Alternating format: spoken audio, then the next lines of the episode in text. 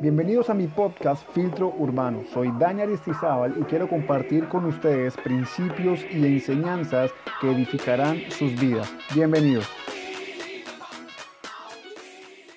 Infiltrados, sí, infiltrados, surge, así como lo vas a escuchar, después de haber visto una serie de Netflix. Una serie que se llamaba El Espía, que me encantó tanto que en cuestión de dos o tres días me la vi completica. Y es una serie basada en hechos reales en donde cuenta la historia de un hombre que es, o era mejor judío, y que fue eh, convocado, que fue contratado mejor por parte de la agencia de inteligencia judía para llevar una misión en el país de Siria, que en aquel entonces eran enemigos y estaban en guerra activa. Cuenta la historia de este espía que se logró infiltrar de tal manera en la sociedad siria que comenzó a escalar y comenzó a ascender tanto económica como en un poderío político. Ya el resto de la historia te la cuento después o te invito a que veas la serie. Pero a partir de entonces yo comencé a pensar en ese sermón y comencé a, a imaginarme que tú y yo, a lo mejor si tú eres creyente, somos como una especie de espía en este mundo. A diferencia es que el espía, él mimetiza una actitud o un comportamiento que no es propio de él, que actúa de una manera completamente distinta para adaptarse a una sociedad. Sin embargo, él no es así. A diferencia de, esta, de este protagonista o de esta escena o de esta historia, nosotros como creyentes hemos sido llamados a ser embajadores del reino de Dios. Y quiero comenzar leyendo un pasaje de la Biblia bien interesante que me ha marcado la vida de hace un tiempo para acá. Y es un libro que se llama Romanos. El apóstol Pablo escribió este libro a los creyentes en Roma y en el capítulo 2 específicamente dice las siguientes palabras. Por lo tanto, hermanos, les ruego que entreguen su cuerpo a Dios por todo lo que él, él ha hecho a favor de ustedes. Que sea un sacrificio vivo y santo, la clase de sacrificio que a Él le agrada. Esa es la verdadera forma de adorarlo. No imiten las conductas ni las costumbres de este mundo. Más bien dejen que Dios los transforme en personas nuevas al cambiarles la manera de pensar. Entonces aprenderán a conocer la voluntad de Dios para ustedes, la cual es buena, agradable y perfecta. Pablo le está diciendo a la gente, ustedes están conviviendo en una sociedad que es antagonista a lo que ustedes creen. Están conviviendo con personas que no creen en lo mismo que ustedes y que incluso se convierten en enemigos activos, invitándoles a hacer eh, acciones, costumbres o tradiciones que son completamente distintas a las cuales Dios les ha ordenado. Ustedes están viviendo, le dice Pablo, en una sociedad que es enemiga de los principios y los valores que el reino de los cielos nos ha dejado. Sin embargo, el hecho de que convivan con ellos no significa que ustedes deban vivir excluidos como en una urna de cristal. Ustedes pueden convivir con ellos, pero sin ser como ellos. Y dice, y es importante que afirma que el tipo de adoración que Dios agradece, o que Dios, perdón, agradece, no, agrada, a Dios le agrada y que Dios le encanta, es aquel tipo de sacrificio que somos conscientes de lo que estamos haciendo. Que no importa tanto las palabras más que las acciones, que no importa tanto la forma de vestir más que una conducta intachable. Y a mí personalmente lo que más me ha impactado es que dice que para conocer la voluntad de Dios para mí, debo permitir que mi mente sea transformada por el Espíritu Santo a través de su palabra. Entonces, para entrar en materia a lo largo de ese sermón, voy a estar hablando de una mujer muy interesante.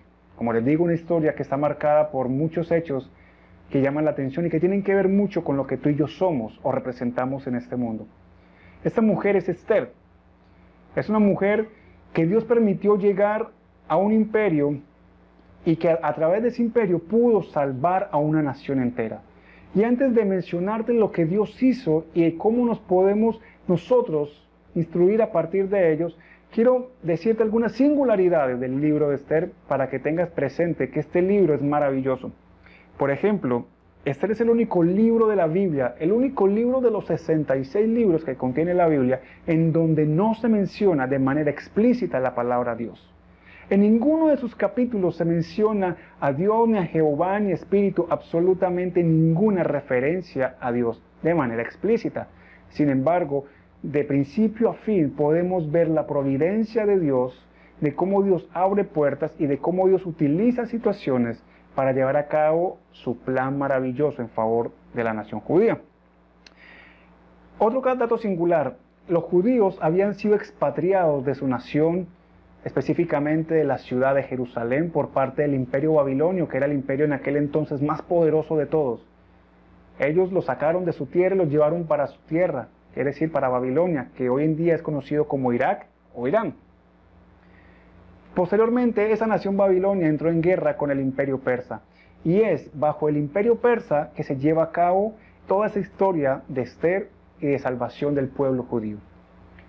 Los persas eran personas muy ambiciosas, eran personas que les gustaban las joyas, que les gustaba ostentar lo que tenían, les gustaban los perfumes, les gustaban los cosméticos y a los hombres, especialmente a las autoridades y en este caso al rey, le encantaban las mujeres hermosas. Y Esther, al ser una mujer hermosa y atractiva, obviamente se convirtió también en un objetivo para este hombre. Otro importante es que en este libro encontramos el versículo más largo de toda la Biblia, y está en el capítulo 8, versículo 9. Y un dato bien interesante, realmente Esther no se llamaba Esther, Esther se llamaba Hadassah. El nombre Esther es un nombre griego que le puso Mardoqueo porque ella, al ser origen judío, eh, ella no se sentía a gusto mostrándose como judía y adoptó toda una identidad completamente distinta a la judía, mientras que el nombre Hadassah sí era un nombre hebreo. Pero igual, conocemos el libro de Esther como Esther. Entonces, esta mujer era una mujer huérfana. Mardoqueo, su familiar más próximo, era su primo, el cual la adoptó como su padre cuando los padres de Esther fallecieron. Mardoqueo la instruyó, la ayudó y vamos a ver cuán importante fue la vida y el ejemplo de Mardoqueo para que Dios usara esto en la vida de Esther y posteriormente en la vida de los judíos y esto nos deja una enseñanza a ti y a mí. El pueblo judío era un pueblo que había sido tomado preso. Sin embargo, Dios había levantado diferentes personas para llevarles el mensaje. En este caso, Dios levantó a una mujer para que llegara hasta el imperio mismo y se convirtiera en la esposa del rey. Luego de que la mujer de este emperador fuese dada carta de divorcio porque este hombre la despachó, el imperio quedó sin primera dama. Entonces hubo un reinado de belleza en donde por eh, alrededor de 12 meses estuvo preparando a las mujeres para ver cuál de todas se llevaba el cetro de primera dama o de esposa del rey. La que ganaba se convertía en la que se sentaba al lado del trono del rey. Las demás se convertían en esposas secundarias, es decir, un premio de consolación. En este caso, Esther, dada su hermosura y dada lo atractivo que era, más que por sus atributos físicos, por su carácter y por el favor de Dios, esta mujer pudo llegar a convertirse en la reina del imperio persa y a través de esa posición Dios pudo salvar a la nación. Y vamos a verlo en la siguiente manera. De igual manera o de igual forma, todos nosotros nos rodeamos o nos movemos en diferentes ámbitos de la vida. Trabajamos, estudiamos, todos tenemos una vida secular. No todo es iglesia. Ahora mismo todos estamos encerrados en una casa o algunos ya comenzaron a trabajar. El hecho de que nosotros seamos cristianos no lo somos únicamente bajo las cuatro paredes o bajo un templo, bajo un auditorio, o nada más un domingo. Somos representantes del reino de Dios todos los días, en todos los lugares. Y Dios está buscando personas que impregnen la sociedad, personas que tengan valores, que tengan una ética elevada, que tengan principios y convicciones firmes, para que lleven el mensaje del Evangelio a las personas, para que sean personas con valores y con temor del Señor. Por eso dice Proverbios capítulo 1, versículo 7, que el comienzo, el principio de la sabiduría es el temor del Señor. Entonces, debemos llenar el mundo, debemos impregnar la sociedad con el Evangelio del Señor. Y no únicamente compartiendo un tratado, no únicamente tomando un megáfono o un micrófono o a través de un púlpito. No quiere decir que eso esté mal, eso está muy bien, está perfecto.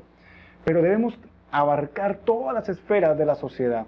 Debemos ser los mejores médicos, los mejores arquitectos, los mejores abogados, los mejores ingenieros, los mejores artistas, los mejores actores.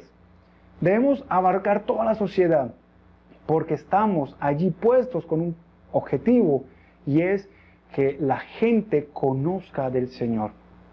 Entonces, ¿qué quiero yo con este mensaje? Quiero animarte, pero también quiero desafiarte a que te conviertas en un embajador del reino, que impregnes el mundo y la sociedad entera con el mensaje de la cruz mediante tu manera de vivir y el cuidado de tus convicciones personales. ¿Y cómo podemos lograr esto? La gran pregunta que yo te hago y que también me hago todos los días.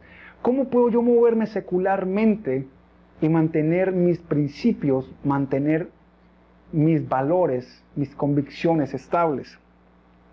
Pues bien, yo soy ahora mismo, por gracia de Dios, soy el pastor o líder de este ministerio llamado Life, pero también yo ejerzo mi labor profesional. Yo siempre lo diré, nunca, nunca quise, y mi esposa es testigo, yo nunca busqué ser pastor, yo inicialmente yo quería ser músico, yo quería ser bajista y viajar por el mundo, pero por la gracia de Dios, pues aquí estoy. No quiere decir que yo el día de mañana ya tenga que seguir siendo pastor o que sea un llamado completamente absoluto y que en algún momento Dios no me quite, no. Pero yo también tengo actividades seculares. ¿Y cómo nos mantenemos entonces? ¿Cómo mantenemos nuestros estándares, nuestra ética, nuestros principios y nuestras convicciones en un mundo que es alérgico a Jesús? Y para eso quiero proponerte cinco cinco maneras en que podemos mantener nuestras convicciones en un mundo que está en pandemia. No solo en pandemia por una enfermedad, sino en pandemia moral, en pandemia espiritual. Y la primera es dependiendo de la gracia derramada por Dios. Todo lo que somos, todo lo que alcanzamos, el hecho de que tú le caiga bien a alguien, a lo mejor ese trabajo que a ti te llamaron y tú no sabes a lo mejor fueron cientos o tal vez miles de personas que convocaron o que llevaron su hoja de vida y te llamaron fue a ti. A lo mejor tienes salud, tienes buen trabajo, o a lo mejor simplemente le caes bien a la gente. Eso es gracia de Dios. Cuando entendemos que la gracia de Dios es derramada sobre nosotros, entonces el favor de Dios, la misericordia de Dios, se comienza a manifestar a través de otros. Dios comienza a abrir las puertas para que nosotros podamos alcanzar el objetivo que Dios nos puso por delante y podamos desarrollar ese trabajo o esa tarea que tenemos para realizar. Entonces, más que palabras, nuestra conducta debe hablar más que nuestro vocabulario. Nuestro ejemplo debe decirnos en qué dependemos nosotros. No es lo que nosotros hablemos, no es lo que nosotros alcancemos, es lo que Dios permite que nosotros podamos lograr, es lo que Dios nos trae a nuestras manos, a nuestras vidas. Es el favor de Dios que así como a Esther le permitió llegar hasta el trono de Persia, hasta el trono de aquel imperio tan grande y a través de él poder bendecir y guardar una nación como la judía. De igual manera, Dios también te tiene a ti en un lugar en el que estés desempeñándote ahora para hacer luz en medio a lo mejor de un lugar oscuro. Dice incluso en el capítulo 2, versículos 9 y 10 de Esther, Hegai, que era un eunuco que se encargaba de todas las mujeres que estaban participando en este reinado de belleza para ser la primera dama de la nación de Persia, dice que Hegai quedó muy impresionado con Esther y la trató con mucha amabilidad. Enseguida ordenó que le prepararan una dieta especial y se le hicieran tratamientos de belleza. También le asignó siete doncellas escogidas especialmente del palacio del rey y la trasladó junto a ellas al mejor lugar del harén. Esther no le veía a Esther no le había revelado a nadie su nacionalidad ni su trasfondo familiar, porque Mardoqueo le había ordenado que lo hiciera. Dios había derramado su favor con Esther y ella caía bien a donde llegara. E incluso la, persona encargada de preparar a las, a las modelos, por llamar de alguna manera, halló gracia con Esther. De igual manera, Dios también te pondrá en gracia con quien deba ponerte en gracia. Como número dos, de la manera en que podemos mantener nuestras convicciones en un mundo hostil al Evangelio es manteniendo una conducta y un carácter humilde.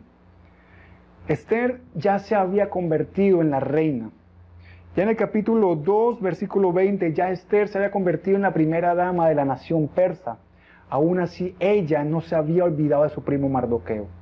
Cuando Mardoqueo se enteró del plan de un hombre llamado Amán de destruir la nación judía y toda la raza judía en cuestión de un día, cosa que ni Hitler intentó hacer, sino que Hitler lo hizo de manera sistemática, este hombre llamado Amán había planificado destruir toda la nación, toda la raza, en un solo día.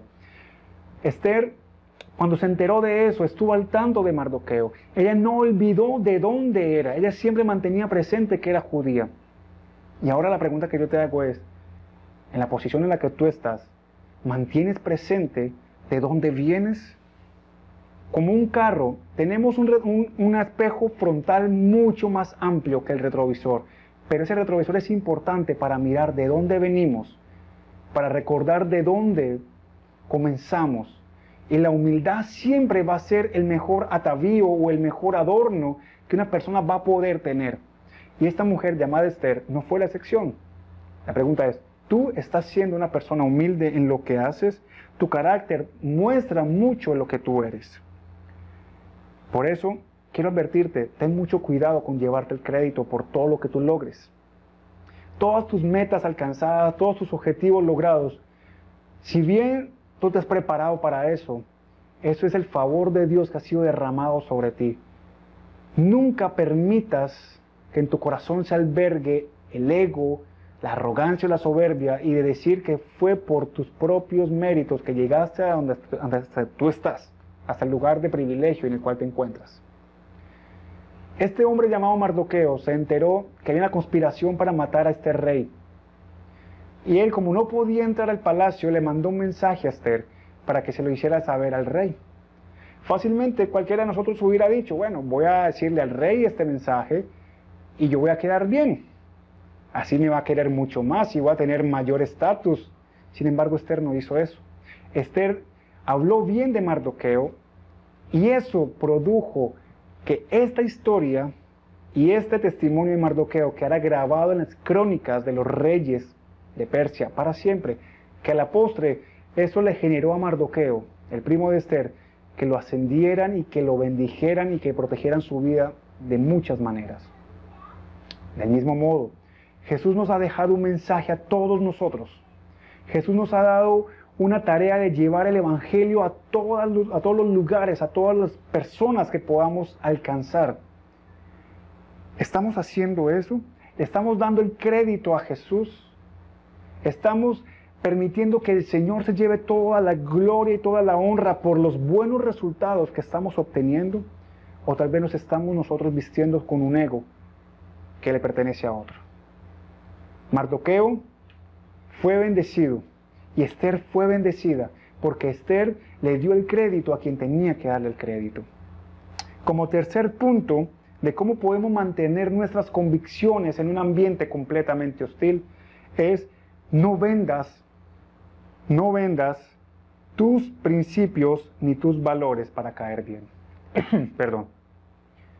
En el capítulo 3 eh, y versículo 1 y 2 de Esther, dice la siguiente manera, y me vas a entender, y voy a darme a entender por qué estoy diciendo esto. Tiempo después, el rey Jerjes ascendió a Amán, hijo de Hamedata, el Agageo, y lo puso por encima de todos los demás nobles y lo convirtió en el funcionario más poderoso del imperio. Todos los funcionarios del rey se inclinaban ante Amán en señal de respeto cada vez que él pasaba, porque el rey lo había ordenado. Pero Mardoqueo se negó a inclinarse ante él o a rendirle homenaje.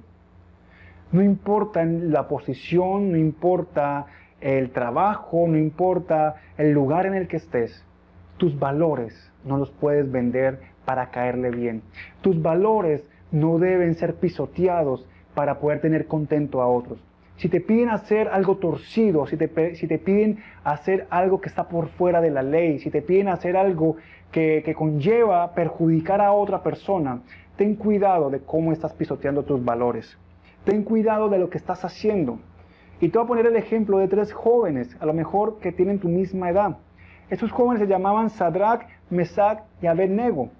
Eran jóvenes judíos que también habían sido expatriados o sacados de su tierra por el imperio babilonio y el emperador de aquel entonces había hecho una estatua de oro y en algún momento del día hacía sonar sus trompetas para que todo el mundo se inclinara a adorarlo. Sin embargo, esos tres jóvenes decidieron no hacerlo. Ante tal rebeldía, ante tal decisión, el emperador los llamó a juicio y finalmente los condenó a morir quemados en un horno de fuego.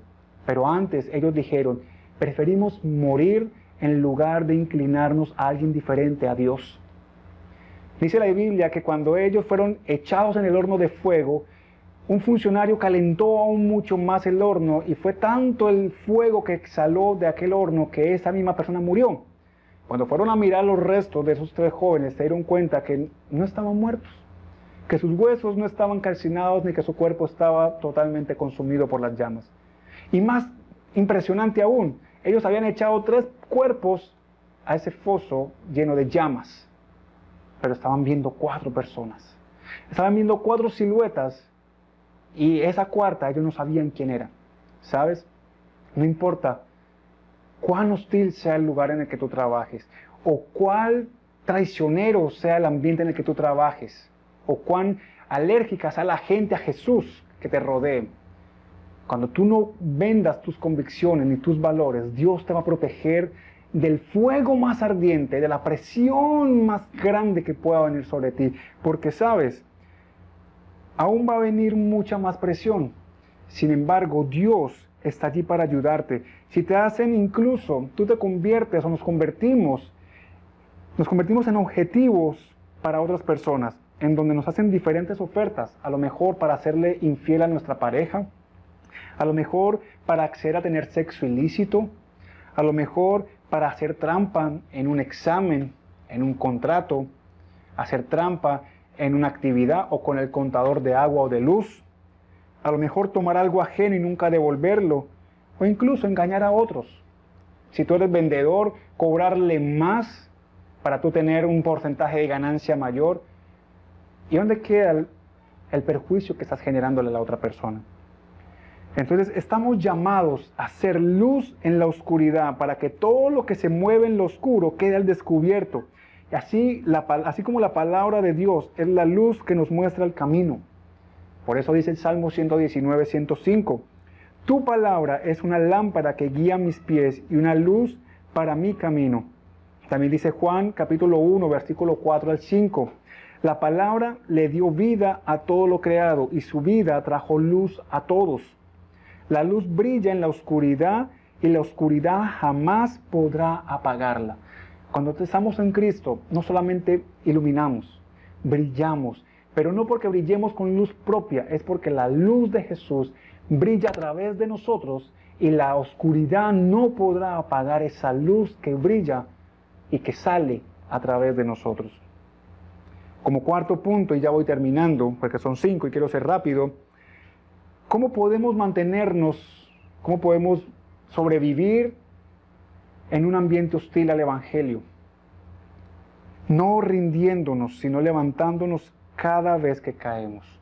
Como familia de Dios, como hermanos, como hijos, como miembros de la familia de Dios, somos un ejército en el cual o con el cual somos investidos con armas que no son precisamente armas físicas o materiales como un revólver, una metralleta, una granada, nosotros como ejército de Dios tenemos las armas más poderosas para hacerle frente a cualquier obstáculo que tengamos enfrente.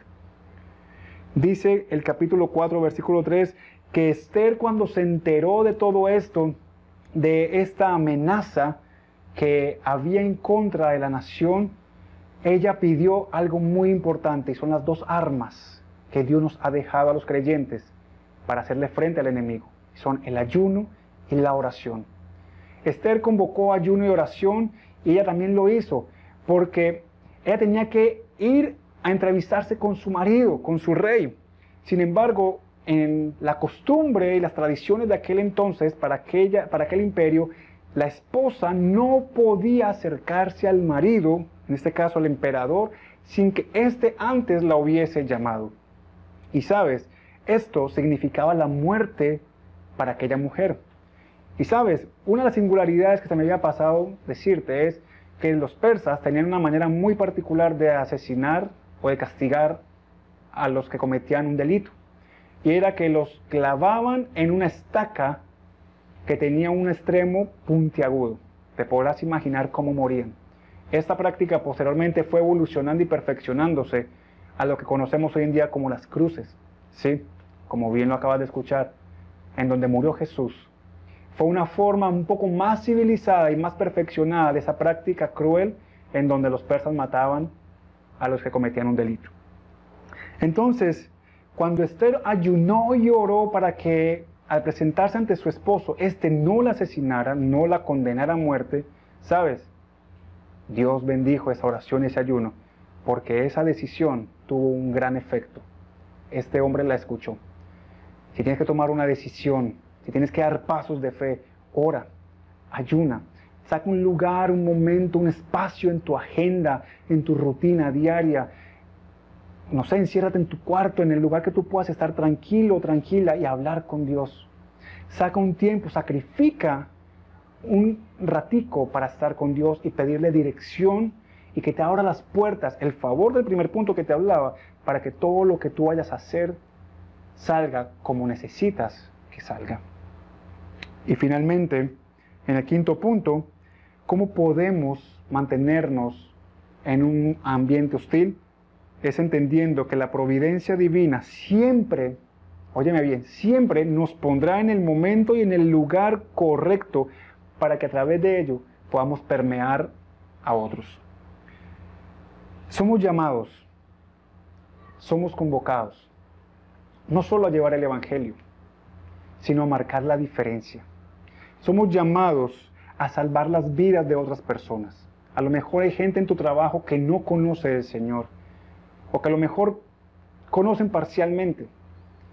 Hay personas que están sufriendo de depresión, personas que tienen crisis económicas, crisis familiares, matrimoniales y que no saben qué camino tomar. Creen que no hay esperanza. Creen que todo lo que están viviendo es el fin de sus vidas. Tú estás allí para que seas camino de bendición a estas personas. Y como lo decía hace un momento, no solo con palabras, que tu conducta, que tu manera de vivir refleje y fuerce lo que tú dices. Y el mejor ejemplo ha sido siempre Jesús. Jesús enseñaba, Jesús hablaba, compartía, pero todo lo que decía, Él lo reforzaba con sus acciones. Todo lo que Él hacía era un reflejo de lo que decía. Todo lo que Él manifestaba lo reforzaba con sus acciones. Pero también estamos llamados a no tener miedo. Pablo le dijo a su hijo espiritual Timoteo, hey, Dios no nos ha dado un espíritu para tener miedo ni de cobardes, sino un espíritu de poder para amar y para dominarnos a nosotros mismos. Entonces cuando vengan esas tentaciones, cuando vengan esas ofertas inadecuadas e ilícitas, Dios te ha dado el poder, el Espíritu Santo, para que tú puedas decir no, para que tú puedas tomar la iniciativa, para que tú puedas hacer algo y actuar y no tener miedo. Y finalmente, hemos sido llamados a bendecir a otros, pero también a que Dios nos bendiga a través de ellos. La historia de Esther termina en que este hombre Mardoqueo ocupó el lugar de aquel hombre llamado Amán que intentó destruir toda la raza judía. Este hombre Amán había hecho una estaca para asesinar a Mardoqueo y se había inventado una triquiñuela muy astuta para justificar su acción. Sin embargo, fue víctima de su propia trampa, porque finalmente fue Amán el que tuvo que soportar el castigo que había preparado para otro. Y este hombre llamado Mardoqueo, que era una persona muy humilde, fue elevado al cargo de primer ministro. Es decir, por encima de él solamente estaba el presidente. De resto, todos tenían que rendirle pleitesía a este hombre. Él junto con Esther pudieron preservar la vida y la integridad de toda una nación, de toda una raza. Y no fue porque ellos lo quisieron, fue porque Dios permitió y Dios hizo que estas personas, especialmente esta mujer llamada Esther, entraran y llegara hasta el mismo imperio y fuera la esposa del emperador.